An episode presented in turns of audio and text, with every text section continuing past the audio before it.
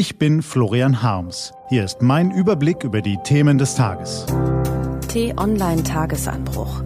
Was heute wichtig ist. Dienstag, 16. Juli 2019. Eine historische Wahl für Europa. Gelesen von Fini Anton.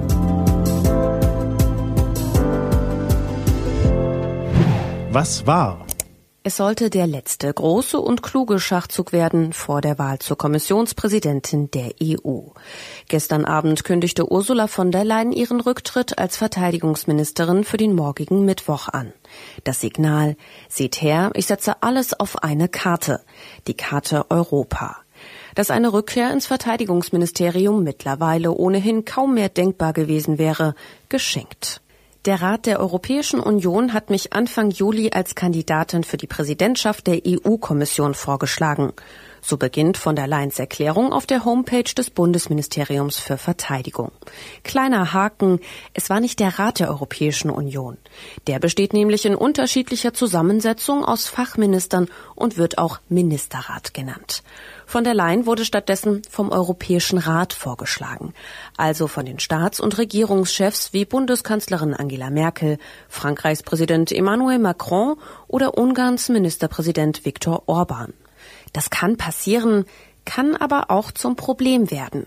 Denn der Patzer spielte jenen in die Hände, die von der Leyen vorwerfen, sich nicht ausreichend in der EU auszukennen. Zumal es ohnehin eng wird. Der heutige Tag wird historisch. Entweder wählen die Abgeordneten des EU-Parlaments in Straßburg zum ersten Mal in der Geschichte eine Frau als neue Kommissionspräsidentin und damit für den Posten an der Spitze, oder sie stürzen die EU mit ihrer Nichtwahl in eine schwere Krise. Ursula von der Leyen braucht 374 Stimmen von aktuell 747 Mandatsträgern. Um 9 Uhr hält sie ihre Bewerbungsrede. Um 18 Uhr findet die geheime Abstimmung im Parlament statt. Das Ergebnis wird gegen 19 Uhr erwartet. Von der Leyen hat nur eine Chance. Fällt sie durch, ist es vorbei was sich seit Tagen in und um Brüssel abspielt, ein Krimi. Und sehen wir es positiv, ein Beispiel dafür, wie spannend Politik sein kann. Der Stand vor der entscheidenden Abstimmung noch immer unklar. Von der Leyen hat eine Zusage von ihrer Parteienfamilie, der Europäischen Volkspartei EVP, mit 182 Mandaten. Von Grünen und Linken hat sie eine Absage. Sie braucht einen großen Teil der Stimmen der Liberalen und der Sozialdemokraten. Darum warb von der Leyen noch gestern intensiv. Dennoch wollten sich Liberale und Sozialdemokraten zunächst nicht entscheiden.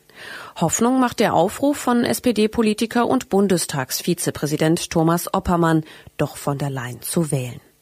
Helfen würden auch Stimmen aus der rechtskonservativen Fraktion EKR oder der rechtspopulistischen ID, der neben der Alternative für Deutschland unter anderem die italienische Lega und die Partei Rassemblement National der französischen Nationalistin Marine Le Pen angehören. Fraglich ist allerdings, ob von der Leyen die will. Beide Fraktionen sind EU-kritisch. Will von der Leyen mit ihren Stimmen in den nächsten fünf Jahren ihre Vorhaben umsetzen?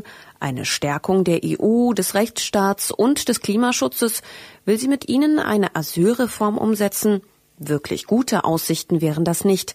Noch schlimmer wäre nur, wenn es gar nicht reicht.